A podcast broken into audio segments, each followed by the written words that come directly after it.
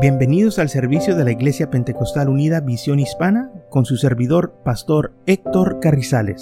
Esperemos que reciba bendición y fortaleza en su vida a través del glorioso Evangelio de Jesucristo. Y ahora acompáñenos en nuestro servicio ya en proceso.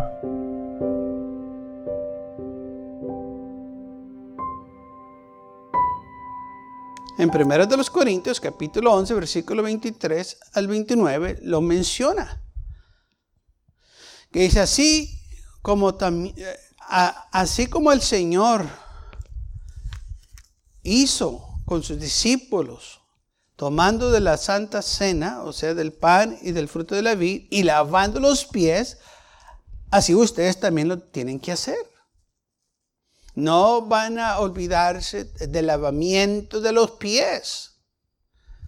No, que va a haber comunión, sí, bueno, y también va a haber lavamiento de pies. Bueno, no, nomás va a haber comunión. Entonces de nada te sirve porque se te olvida lo más importante, de humillarte ante Dios primeramente y luego ante tu hermano. Y si nunca ha estado en un servicio de estos de lavamiento de pies, necesita que estar para que mire la diferencia, para que mire Realmente lo, que, de qué se trata humillarse lavándole los pies a alguien más. Siguen tomando el lugar de un siervo, porque eso fue lo que el Señor hizo. Cuando se acercó con Pedro en San Juan capítulo 13, Pedro no quiso de primero porque no entendía por qué el Señor se estaba humillando de esta manera. Es así, sabiendo Jesús que el Padre le había dado todas las cosas en las manos, estoy leyendo de San Juan capítulo 13, versículo 3, y que había salido de Dios y a Dios iba. Se levantó de la cena y se quitó su manto y tomando una toalla se la ensilló. Luego puso agua en un lebrero y comenzó a lavar los pies de los discípulos y a enjuagarlos con la toalla con la que estaban sellados. ¿Qué cosas? ¿Cómo nosotros se nos olvida ciertas cosas, ¿verdad? Que, pues que no nos gusta hacer. Como lavar los pies. Nos acordamos del pan, nos, acordamos del jugo de la vida, pero no nos acordamos de lavarnos los pies. Qué casualidad. ¿Por qué? Porque quizás eh, no es conveniente para nosotros y quizás dicen, pero es, es que no se tiene que hacer. Bueno, el Señor lo dijo en versículo 14, pues si yo, el Señor y el Maestro, les lavo vuestros pies, vosotros también debéis lavar los pies los unos a otros, también debes de hacerlo. No te dijo si quieres o cuando tengas ganas, no tienes que hacerlo. Porque el siervo no es mayor que su Señor. Porque ejemplo, dice, les he dado. Para que como yo les he hecho, vosotros también hagáis. De cierto, de cierto digo, el siervo no es mayor que su Señor. O sea, si el Señor lo hizo, tú y yo también lo tenemos que hacer. Tú tienes que lavar los pies a tu hermano, a tu hermana. Tú te tienes que humillar. Tú tienes que decir, ¿sabes qué? Necesito que lavar los pies. Cuando hay este acto de humillarnos unos a los otros, hermanos, cosas grandes, tremendas, hermosas suceden.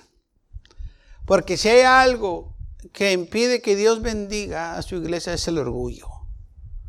Dice la Biblia que Dios resiste al soberbio o al orgulloso, pero la gracia al que se humilla. No hay otro acto más honroso que uno participe en lavando los pies. No, yo por qué lo voy a hacer? Porque la Biblia dice que lo hagas. No, pues yo es que yo no miro, bueno, es que no se trata de que tú mires. Se trata de que así como el Señor lo hizo, que Él dijo, que el siervo no es mayor que ese Señor, que si Él lo hizo tú también y yo lo tenemos que hacer. Pero no se trata de que Él nos quiere humillar para. No, se trata de que no haya ni un mal espíritu entre nosotros. De que si yo te voy a lavar los pies a ti, yo quiero que tú sepas que yo no tengo nada contra ti. Y si tú le vas a lavar los pies a alguien, que no haya nada contra una persona lavándose los pies. ¿Sabe que el, Señor trató de alcanzar a Judas aquí en esta santa cena que estamos leyendo de Mateo capítulo 26 y San Juan 13? El Señor amaba, los amaba, también amaba a Judas. Y Judas participó también en, el lavamiento de pies. Pero sabe que Judas dejó que el Señor le lavara los pies, sabiendo él los planes que ya tenía de entregarlo. Por eso vino maldición sobre de él. Porque el Señor se humilló y Judas resistió. No le dijo, Señor, ¿sabes qué? No me lave los pies porque pues yo, yo, yo no estoy bien. Quizás no le tuvo que decir todos los detalles, aunque sí ya lo sabía.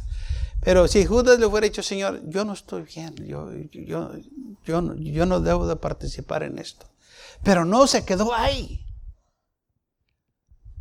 Disimuló con todos los demás.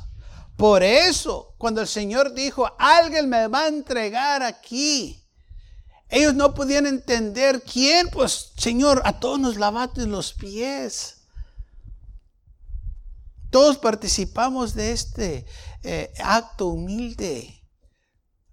Nadie de nosotros que participamos en el lavamiento de pies te va a entregar. Pues, pues ¿cómo es posible que te traicionen después que nos lavaste los pies? ¿Cómo es posible que háganos lo peor que se puede hacer? Porque cuando nos están lavando los pies, nosotros nos estamos poniendo en un estado ah, muy este, débil, o sea, estamos enfocados en lavando los pies que no estamos conscientes de lo que está alrededor de nosotros. Y Judas, hermanos, podía haber dicho algo, pero no. Después que el Señor lavó los pies, regresó a la mesa. Y fue cuando dijo, uno de vosotros me va a entregar. Y empezaron a, decir, ¿quién es, Señor? ¿Será yo? ¿Será yo?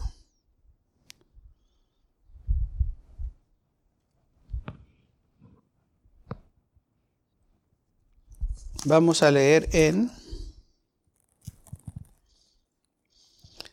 Mateo 26, versículo 17. El primer día de la fiesta de los panes sin levadura vinieron sus discípulos a Jesús, diciéndole, ¿dónde quieres que preparemos para que comas la Pascua? Y le dijo, ir a, a la ciudad a cierto hombre y decirle, el maestro dice, mi tiempo está cerca, en tu casa celebraré la Pascua con mis discípulos. Y los discípulos hicieron como Jesús les mandó y prepararon la Pascua. Cuando llegó la noche se sentó en la mesa con los doce y mientras comían dijo, de cierto os digo que uno de vosotros me va a entregar. Ok, en aquí a Jesús ya había lavado los pies, ¿de acuerdo a San Juan? Jesús ya había lavado los pies cuando regresó a la mesa y dijo estas palabras. Y se entristeció en gran manera y comenzó cada uno de ellos a decir, ¿soy yo, Señor? ¿Soy yo? ¿Soy yo el que te va a traicionar? Porque ellos estaban confusos, porque todos participaron en el lavamiento de los pies. Cada uno pensaba que quizás er, era él que iba a entregar al Señor. Pero fíjese lo, que dice el Señor en el versículo 23. estoy leyendo de Mateo 26. Entonces le respondió, el que meta la mano conmigo en el plato, ese me va a entregar. Ahora, ponga cuidado con esto, porque este versículo aquí, hermano, tiene muchas cosas aquí. Este versículo, pastor, sí. Este versículo aquí tiene mucho más de lo que usted y yo estamos leyendo en este momento. Porque nosotros practicamos lo que aquí hizo el Señor. Dijo estas palabras, déjame leer una vez más. Entonces le respondió y dijo, el que meta conmigo en, este, en el plato la mano es el que me va a entregar. A la verdad el Hijo del Hombre va según está escrito de él, mas hay de aquel hombre por quien el Hijo del Hombre es entregado, bueno fuera que aquel hombre no hubiese nacido. Entonces respondió Judas, el que le había entregado, ¿soy yo maestro? Dijo, tú lo has dicho. Ok. En otros versículos, en el otro evangelio dice que Jesús le dio el pan a quién? A Judas. Judas recibió este pan. El Señor dijo, a quien yo le dé el pan, porque nadie sabía quién era.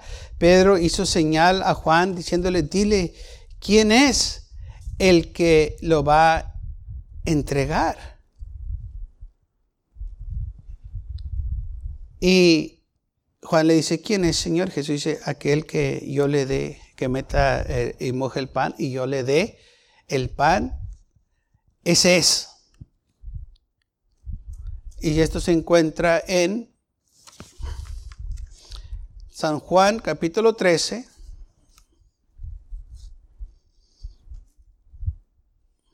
Vamos a empezar el versículo 21. Habiendo dicho Jesús esto, se conmovió en espíritu y declaró diciendo, de cierto, de cierto digo que uno de vosotros me va a entregar. Entonces los discípulos se miraban unos a otros, dudando de quién hablaba. Y uno de sus discípulos, el cual Jesús amaba, estaba recostado al lado de Jesús. A este hizo pues señal Simón Pedro para que preguntase quién era aquel que él hablaba. Él entonces, recostado cerca del pecho de Jesús, le dijo, Señor, ¿quién es? Respondió Jesús, a quien yo daré el pan mojado, aquel es. Y mojando el pan, lo dio a Judas Iscariote, hijo de Simón. Este mismo versículo que leí acá en San Juan, dice, entonces respondió, dijo, el que mete la mano conmigo en el plato, es, ese es el que me va a entregar. Y aquí dice, el que yo le dé, los dos vamos a meter, los dos vamos a tomar el pan mojado, pero yo se lo voy a dar a él. ¿Ok? Y este es el que me va a entregar. Fíjese, Jesús no le dijo a Judas, tú me vas a entregar. Sino que Judas preguntó, ¿soy yo? Dijo el Señor, tú lo has dicho. Recuerde, Jesús estaba tratando de alcanzar a Judas. Jesús tenía a Judas sentado cerca de él, en la mesa Recuerde que Jesús tenía a Judas como el tesorero. Jesús confiaba en él. Judas estaba en una silla, ok, este, cerca de, Jesús, una silla de honra. Entonces, quiere decir que, Judas estaba cerca porque eh, Jesús le dio el pan. Le dio el pan mojado para que Judas lo probara, lo comiera. ¿Qué quiere decir esto? Quiere decir mucho. Porque en aquellos tiempos se hacían pactos como se hacen hoy, con ciertos actos. Jesús trató de alcanzar a Judas lavándole los pies. Judas no quiso. Perfecto. Ok, está bien. Jesús le trata otra vez. Judas está cerca de Jesús sentado en la mesa. Jesús toma el pan mojado y lo da a Judas. Ese es un acto que aún nosotros hoy practicamos y ni cuenta nos damos. ¿Saben dónde lo practicamos? En las bodas. ¿Qué tantas veces después que los novios hacen sus votos y ya van al, al salón y empiezan a celebrar y se acercan al pastel y cortan el pastel, la primera rajadita que cortan, el novio le da a la novia y la novia a él. ¿Han visto ese? Dice, qué bonito. Eso es un pacto que están haciendo ellos. No nomás se trata de que se mira bonito. Es un pacto que están diciendo, mira, ahora que somos marido y mujer, yo te voy a cuidar las espaldas y tú me las vas a cuidar a mí. Tus enemigos son mis enemigos y tus amigos son mis amigos. Yo te voy a cuidar y tú me vas a cuidar a mí. Judas tomó de esa boca, sabiendo muy bien que lo iba a entregar y estaba haciendo un pacto. Señor, yo te voy a cuidar a ti. ¿No era cierto? Por eso vino condenación. Por eso el Señor dijo, mejor fuera sido que no fuera nacido esto porque hizo un pacto. Tenían acuerdo conmigo que me iba a proteger, que me iba a cuidar. Y fue todo lo contrario. El único que hizo el pacto, los otros no hicieron pacto. Y el que hizo el pacto no lo cumplió. Y los que no hicieron el pacto, pues como que si hubieran hecho porque lo cumplieron. Entonces, esta acción que Judas hizo le trajo más condenación a su vida. Porque él hizo un pacto. Dijo, yo te voy a cuidar las espaldas. Y yo sé que tú me las vas a cuidar a mí. Porque en aquel entonces los pactos no, eran en papel, eran de palabra, eran de actos como estos. Que la gente lo tomaba seriamente. No decía, sabes que ya cambié de opinión. No, era un pacto por vida. Tú me vas a cuidar, yo te voy a cuidar. Tú me vas a defender, yo te voy a defender. Tú tienes mis espaldas, yo tengo las tuyas. Nadie va a poder destruirnos porque estamos juntos. ¿Mm? No, no se trata de, eh, eh, de lo bonito que, que, da, que la novia tome, come el pastel, que se le dé el novio. Ahora que el novio le... ¿Sabes lo que estás haciendo? Estás haciendo un pacto. Te estás comprometiendo. No más se trata de que se mire bonito este, el retrato, la foto, que lo tengas de recuerdos. Se trata que tú estás comprometido. ¿Sabes qué? Estoy comprometido. Y dice, pues no me quiero comprometer, pues no te cases. Tan fácil ahí. No, pues es que, no, no, no. Es que ya, pues no sé cómo sería muy tarde, hiciste el pacto. Ahora te aguantas, así como todos nosotros. Así es. Lo tienes que hacer. Judas, quizás no te gustó, pero lo hiciste. Tienes que hacerlo. ¿Y qué dice aquel no? Bueno, ok, Judas no lo hizo, pero Jesús sí se mantuvo fiel a su pacto. ¿Cómo sabemos? Porque cuando Judas vino con los oficiales del sumo sacerdote a detenerlo, como decimos aquí en el valle, para arrestarlo. ¿Qué fue lo que Jesús le dijo a Judas? Le dijo traicionero, odioso, mal agradecido. No, le dijo amigo, porque él mantuvo su parte. Él mantuvo su palabra. Por eso le dijo amigo. No le dijo, porque Jesús estaba comprometido, aunque él no estaba comprometido, Jesús estaba comprometido. Por eso dice la Biblia, aunque nosotros lo nieguemos, Él permanece fiel. Él si nos dice que está con nosotros, Él está con nosotros. Nosotros no debemos, hermanos, de dudar en sus promesas. Si Él dice que eh, eh, Él eh, nos va a suplir todas nuestras necesidades, Confiemos en Él, porque Él hizo un pacto con nosotros. Hizo un nuevo pacto, por eso dice el Señor en su palabra que hizo un mejor pacto con nuevas promesas. ¿Qué más queremos? Si Él te dice que lo va a hacer, Él lo va a hacer. El Señor dijo, Judas, yo voy a tener tus espaldas.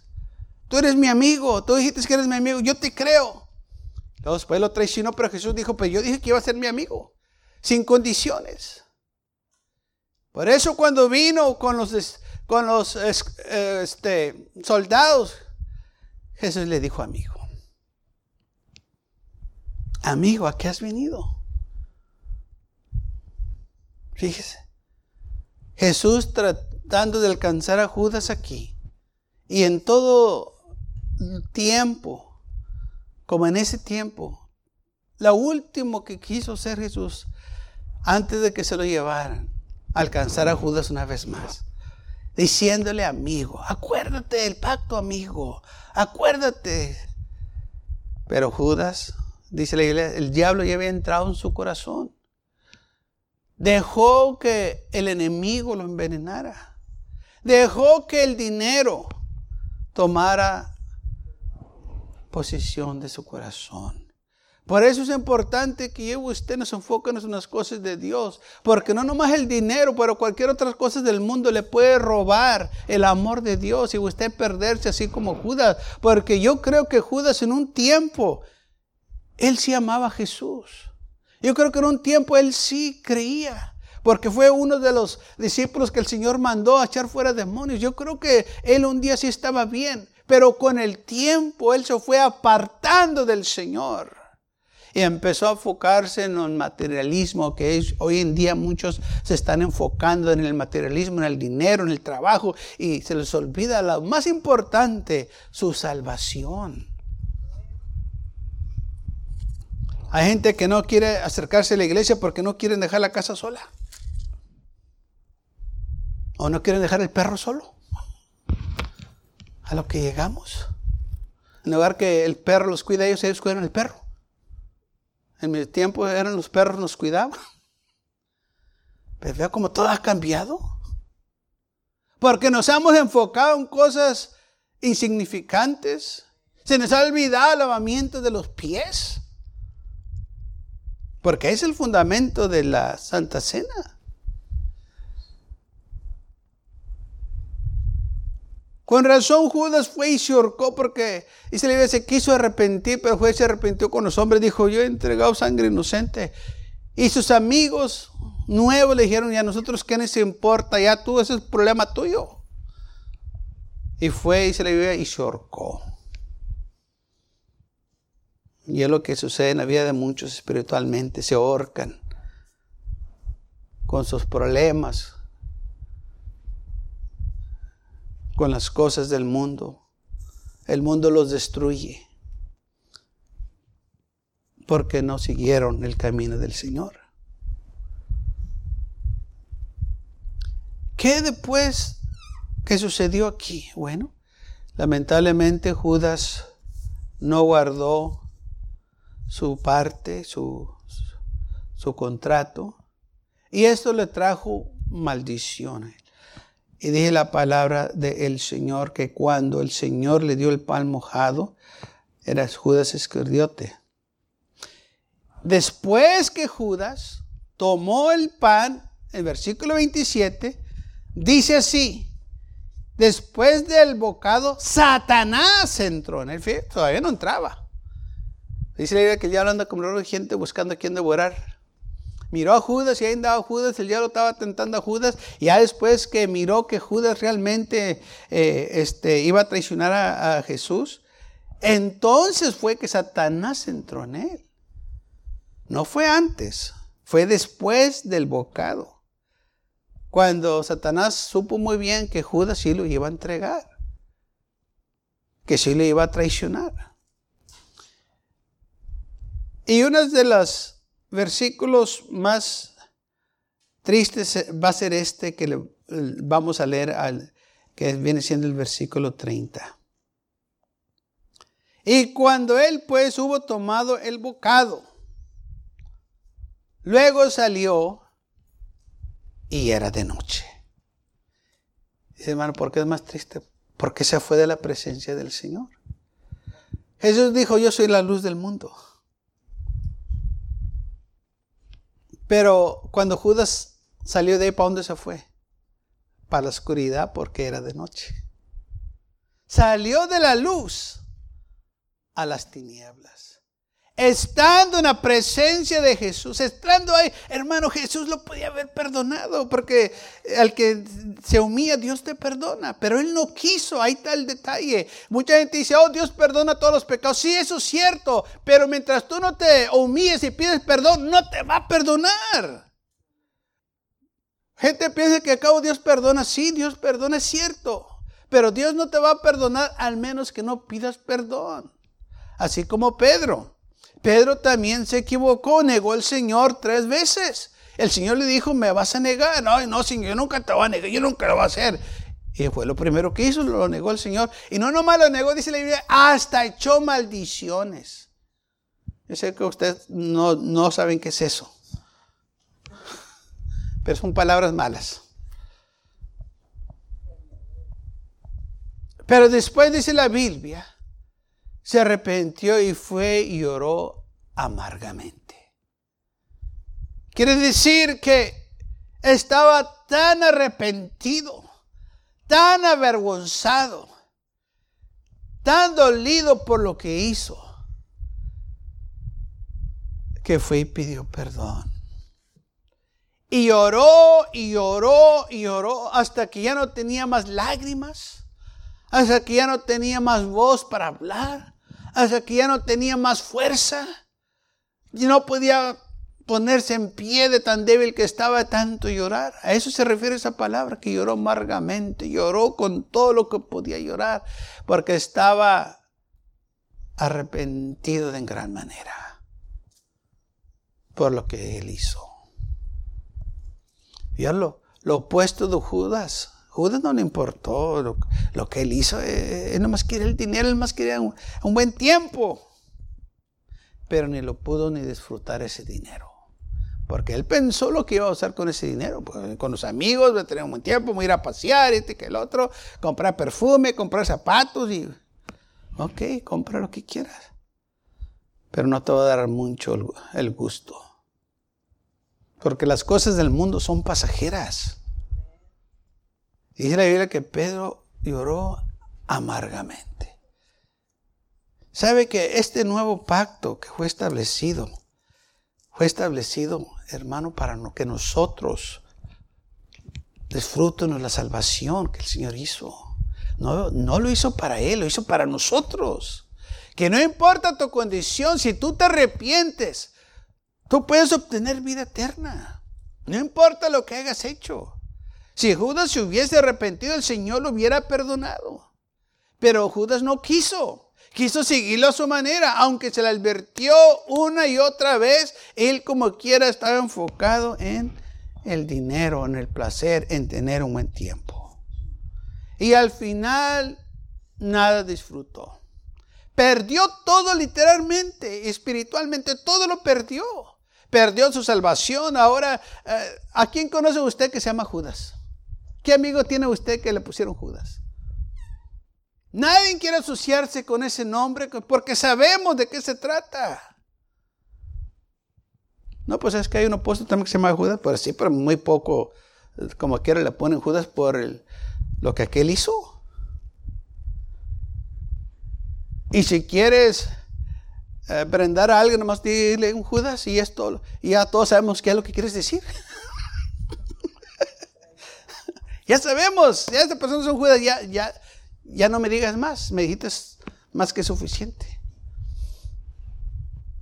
¿Por qué? Por lo que hizo. Pero ¿qué si se fuera arrepentido? Yo le garantizo que fuera sido el más grande apóstol. Porque hubiera conocido realmente la gracia y misericordia del Señor. Lo que puede ser la gracia de Dios ¿eh? en la vida del que ha falla. Pablo dijo, yo perseguía la iglesia, yo andaba matando a los cristianos, pero tuve gracia. Aleluya. Si, si Pablo pudo obtener gracia en perdón, también Judas lo podía haber hecho. La diferencia fue que Judas nunca se arrepintió. Y así hay muchos que lamentablemente saben que Dios perdona, pero no se quieren arrepentir.